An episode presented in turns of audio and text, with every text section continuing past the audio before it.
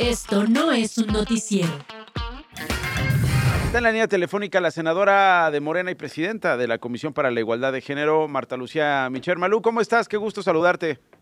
Hola Nacho, ¿cómo estás tú? Te mando un saludo y a todo tu auditorio, por supuesto. Yo te mando un abrazo y un beso, Malú. Muchísimas gracias. Oye, pues digo, tarde, pero más vale tarde que nunca. Por unanimidad, 76 colegas tuyos, contigo incluida, eh, allá en el Senado, se prohibió desde la Constitución, digo, vamos a ver eh, ahora el camino que toma esto que han iniciado ustedes en la Cámara Alta, que el matrimonio infantil en los pueblos indígenas sea permitido, se establece ya que los usos y costumbres que en algunos casos, digo yo, son abusos por costumbre en las comunidades, pues no van a estar por encima del interés superior de los niños, de las niñas, Malú.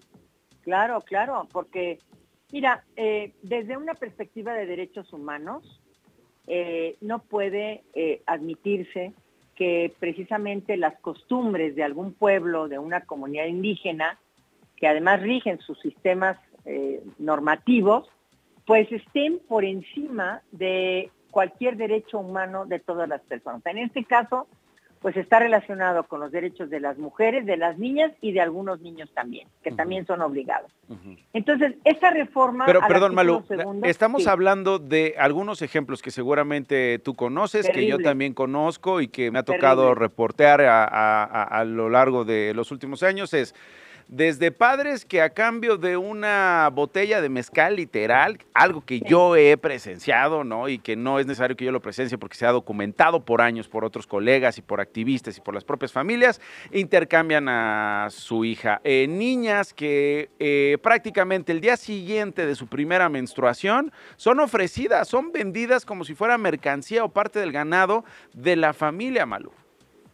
Sí, es una, es una una serie de prácticas. Mira, nosotros, nosotros no estamos en contra de la autodeterminación de los pueblos originarios. Eso tiene que quedar muy, muy claro. Lo que estamos haciendo es erradicar la unión entre personas menores de edad y adultos sin un, y que no haya de por medio una justificación de usos y costumbres. Eso no lo podemos permitir. ¿Por qué? Porque, eh, porque está afectando el bienestar, está afectando la salud, la seguridad personal, la economía y muchos aspectos de la vida digna de las personas y en este caso de las niñas y de las adolescentes. Entonces, yo creo que este matrimonio, eh, de esta venta, de este matrimonio precoz, como lo llama UFA, pues precisamente tiene que, habla de, de lo que se llama el consentimiento. Es decir, tenemos que hablar de una especie de madurez, de una especie de madurez física o emocional, y por ello... Eh, ¿Ya qué edad se considera esta madurez, Malú? Pues mira, yo no sé, ¿verdad? No pues sé es, en qué momento es como muy subjetivo, ¿no? También, sí. Pero imagínate una niña de 14 años. No, de 8 o 9 años incluso, de 8, ¿no? 9 años, de 11 años, ¿no? Unida a un adulto eh, sin su consentimiento, sin ninguna voluntad de por medio, sin ninguna decisión de por medio, y sí de por medio un uso o una costumbre que entra en una compraventa. Sí, un beneficio de, dos adultos, ¿no? En este caso, un acuerdo particularmente de dos hombres. Fíjate que el texto es extraordinario, porque es el artículo segundo de la Constitución y precisamente lo que, lo que habla de este texto es que sí se tiene que aplicar los sistemas normativos en la regulación de los conflictos internos, etcétera, pero habla de algo extraordinario. Dice, de manera relevante, la dignidad e integridad de las mujeres y el interés superior de niñas, niñas y adolescentes sin que pueda justificarse práctica en contrario por el ejercicio de sus usos y costumbres. Esto mm. me parece que era muy importante, era necesario. Yo presenté una iniciativa desde el 2021, después se sumaron otras, la del senador Monreal, la de la senadora eh, Giovanna y otras otras senadoras y senadores, pero es bien importante que esto, esto lo, tengamos muy presente porque hubo unanimidad de Qué voces, bueno, sí. Es una preocupación. Y Son si de no los temas que, qué bueno, digo, eh, en estos días en que el país está así de dividido en año electoral, en que se están confrontando, contrastando, que es normal, ¿no? Los partidos políticos y los propios legisladores, eh, que lleguen a este acuerdo que son temas absolutamente prioritarios y supremos. Mi pregunta es, ¿por qué ahora? ¿Por qué hasta ahora, Malú? Mira, nosotros estamos eh, empujando, impulsando. a la- hay un muy buen trabajo legislativo, mucho. Lamentablemente. Pero pues, llevamos años, ¿estás de acuerdo? Tú has sido una voz que durante años, por Pues no sí, decir por pero- más de una década, Malú, o más, No, más, has dicho, no, pues sí, no, digamos, pero eh, con, con- con más, con más fuerza y ahínco, lo has hecho por décadas, Malú, pero este, esta discusión no se había dado en los últimos 10 años como, eh, como, como llegamos al día de ahora, de hoy, Malú. Sí, yo creo que fue un retraso imperdonable. No Sí. es correcto que así suceda. Hubo otras reformas que teníamos que impulsar.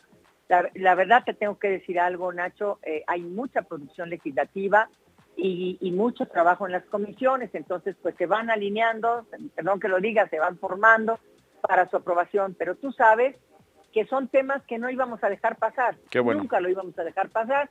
Y por eso, bueno, desde el 2021, cuando aquella tragedia de un reportaje extraordinario que hicieron, eh, en, en, en varios de las notas, tú fuiste uno de ellos, eh, sacaron este escándalo terrible de la venta, de la venta de niñas y del matrimonio infantil forzado. Así es. Tú sabes que Chiapas, que Guerrero y Oaxaca son los estados que más tienen hasta este momento estos, estos, estas cifras que son realmente de alarma. Sí, sí, sí.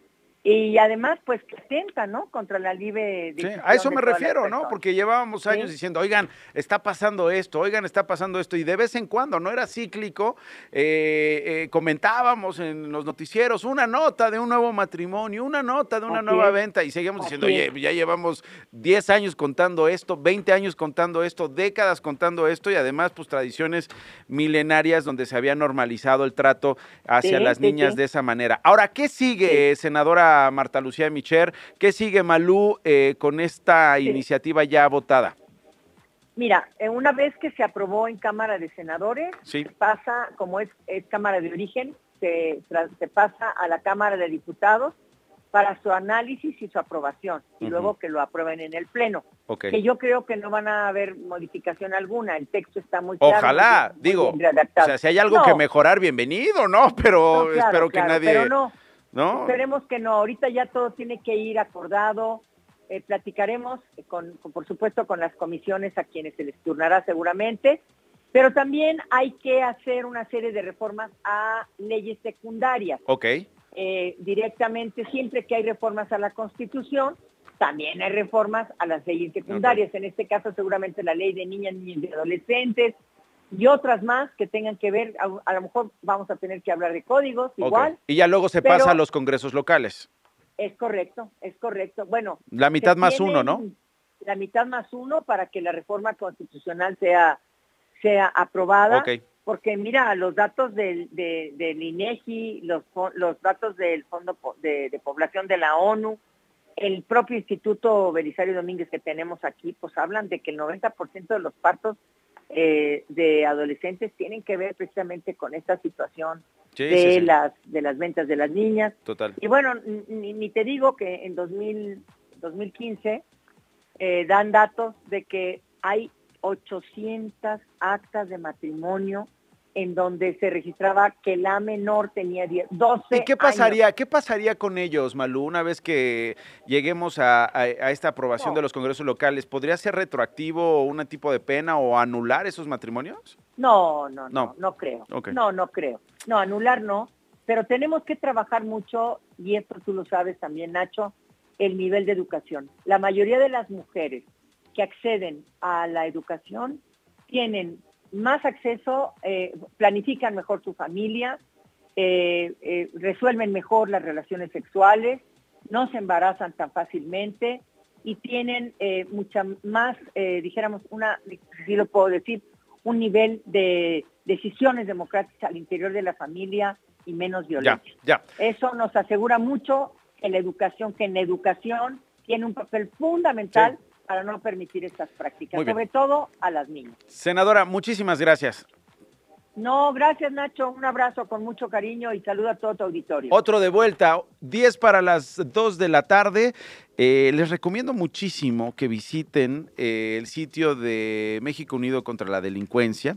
Han publicado, hace días lo hicieron, eh, y habíamos tenido pendiente hacer contacto con ellos, una reacción a la propuesta de reformas eh, del presidente Andrés Manuel López Obrador, estas 20 eh, propuestas que hemos estado hablando además con diversos especialistas en los campos que estas propuestas tocan, ¿no? Ya aclaramos, ¿no? Eh, a grandes rasgos cómo sería pues prácticamente imposible ver que prosperen en un nivel legislativo, sin embargo, a nivel electoral, a nivel político, discursivo, ¿no? del ambiente público, pues es eh, es carne fantástica para, para obviamente la candidata eh, de Morena, la doctora Claudia Sheinbaum, para contrastar con eh, las otras propuestas, las otras trayectorias que se presentan no solamente a nivel presidencial en la búsqueda de la silla del águila, sino también a nivel regional y lo que estas propuestas impactan en esas, en esas zonas. y este comunicado en particular, el del 7 de febrero de este mes, habla sobre la Guardia Nacional, un tema eh, que hemos aquí eh, eh, atendido y que hemos hablado con diversos también especialistas, la militarización permanente de la seguridad, más poder para el presidente, algo que les llama mucho la atención allá en México Unido contra la Delincuencia, así que le hablamos a la directora Lisa Sánchez para que nos hagas un comentario acerca de las repercusiones que ha tenido esta, esta posición, vamos a decir, este análisis, esta, este argumento o esta serie de argumentos que están presentando Lisa sobre estos temas en particular. Querido Nacho, pues muchísimas gracias primero por recomendar el análisis y por leerlo. Creo que justamente lo más importante para nosotros es poder acercarle a la ciudadanía información digerida sobre lo que se está proponiendo en el legislativo y desde el ejecutivo, desde la presidencia de la República para modificar justamente pues la relación que nuestros gobiernos tienen con las Fuerzas Armadas, que no se nos puede olvidar justamente que son pues 400 mil efectivos de personas que, que, están armadas y que detentan justamente la posibilidad de usar la fuerza en, en, distintas eh, circunstancias. Creo que lo más importante que nosotros quisiéramos transmitirle a la ciudadanía es que de aprobarse la reforma constitucional que mandó el presidente al Congreso, con la que en teoría lo único que quiere hacer es devolver a la Guardia Nacional a la eh, Secretaría de la Defensa Nacional, digamos, al control del ejército y de la Sedena, pues es que eso formalmente ya cambia el tipo de gobierno en el que vamos a vivir en México. No se trata de una de una reforma neutra en donde únicamente hay de hacer quién es el comandante de la Guardia Nacional, si un militar en activo o uno retirado, sino es genuinamente quitar el único candado que tiene la Constitución para que los militares no puedan desempeñar tareas gubernamentales y tareas distintas a la disciplina militar en ausencia de un conflicto con otro país. Básicamente la reforma lo que hace es cambiar eh, varios artículos constitucionales, pero lo más importante es que cambia el 129 en donde justamente dice en tiempos de paz los militares solo podrán desempeñar tareas relacionadas a la disciplina militar y al quitar esa restricción y decir los militares podrán desempeñar todo lo que la Constitución y las leyes que de ella emanen les permitan, formalmente legaliza en grado constitucional el hecho de que los militares puedan desempeñar el gobierno junto con los civiles, algo que está pasando hoy en plena violación eh, pues de ese marco legal justamente cuando les damos aerolíneas, les damos trenes, les damos... Ahora, Lisa, yo no sé, pero yo no veo a la oposición con argumentos en contra. Es decir, eh, eh, lo han señalado, eh, han, han, han, sido muy críticos, pero tampoco han, han, mostrado salidas cuando ellos en dos administraciones optaron por ese camino, ¿no? Eh, tres administraciones, si queremos incluir a Fox, pero particularmente Felipe Calderón y la continuación de Enrique Peña Nieto. Tampoco es que eh, eh, han hecho lo propio para contrastar, para de una vez por todas robarle ¿no? esa, esa influencia que tiene la propuesta del presidente López Obrador. Lisa, no sé cómo lo veas tú, digo, me queda un minutito, pero no quiero dejar de preguntarte. No, sin duda. A ver, no solo no ha habido una contrapropuesta, no ha habido un compromiso real con, los eh, compromisos adquiridos también en términos de fortalecimiento de las autoridades civiles, pero creo que en ese momento lo que impera es un profundo desconocimiento de lo que implicaría esta reforma y por eso hicimos ese análisis. Claro, sí. Permitimos que se quite ese candado el Estado mexicano, el, Estado mexicano cambia de configuración eh, y si permitimos además otro cambio que es darle al presidente la posibilidad de usar a las Fuerzas Armadas permanentemente en tareas de seguridad pública, pues también se elimina, por ejemplo, el plazo de sacar a los militares de la seguridad pública en 2028. Entonces, ojalá se den cuenta y ojalá ofrezcan esos argumentos. Por lo pronto nosotros desde sociedad civil hicimos un análisis donde les dimos algunos justamente para que puedan oponerse y proponer otras vías. Ok, bueno Lisa, y te agradezco muchísimo el, comentario y tu tiempo para conversar con nosotros. Te mando un abrazo. Gracias Lisa. Como siempre, un gusto. Un abrazo Nacho. No, al contrario. Nos vemos. Esto no fue un noticiero con Nacho Lozano. Radio Chilán, Radio Chilán, 105.3 FM. La radio que... Viene, viene.